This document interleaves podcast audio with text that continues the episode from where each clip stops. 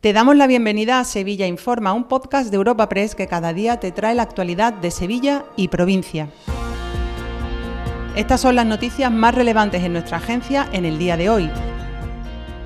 Comenzamos un nuevo episodio de Sevilla Informa este miércoles 22 de noviembre.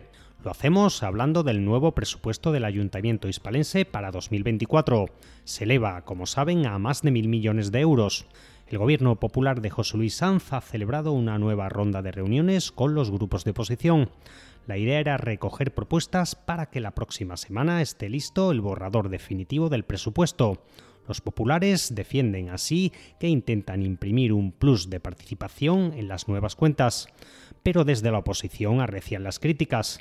Avisan de que el gobierno local no está aportando cifras concretas. Aseguran también que Sanz pretende que sea la oposición quien confeccione el presupuesto.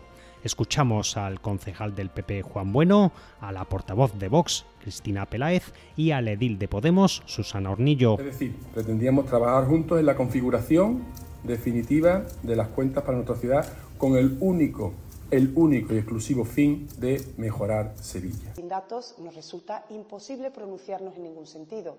No podemos entender el proceder de este Gobierno. No, no tenemos el documento, entonces vamos tarde y mal. O sea, es que nos ha pedido trabajar en base a un PowerPoint donde ni siquiera hay cantidades. En el apartado de sucesos, grave incendio de vivienda en Los Remedios. Ha sido de madrugada en un piso de la calle Virgen de la Cinta. Allí ha fallecido una anciana de 77 años con movilidad reducida. La policía está investigando las causas del siniestro. Además, la Guardia Civil ha detenido a un joven de 25 años por robos en vehículos, tiendas y bolsos en Alcalá del Río y Burguillos. Este delincuente había causado una gran alarma social por la violencia con la que actuaba.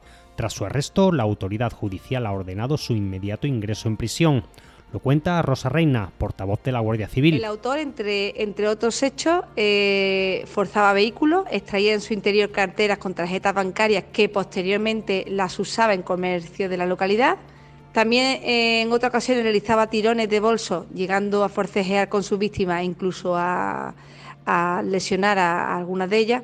Además de frecuente hurto en establecimientos y robo en interior de vivienda. A colación, el Metro de Sevilla ha realizado esta madrugada un gran simulacro de incendio. Han participado unas 150 personas entre bomberos, sanitarios, agentes y figurantes. Todos ellos han recreado la reacción a un incendio en la subestación eléctrica situada en la estación del metro de la Gran Plaza. Escuchamos a la consejera de Fomento, Rocío Díaz. Un simulacro que ha tenido muchísima expectación en la ciudad y que podemos ver la cantidad de gente que ha congregado.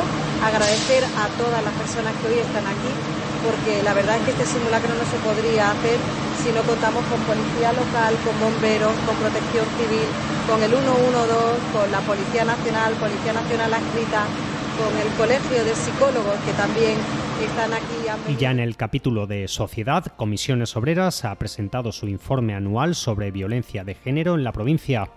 El sindicato alerta de un alza de casi el 20% en las denuncias respecto a 2022.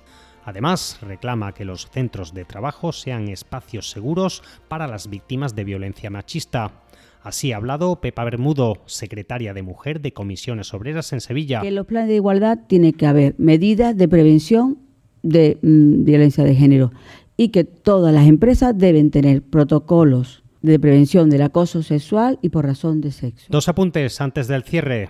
En primer lugar, el Festival Icónica ha sumado a su cartel a la cantante de pop Aitana y a la estrella de la música electrónica Carl Cox y finalmente el exalcalde de la Puebla del Río Julio Álvarez ha sido condenado por prevaricación.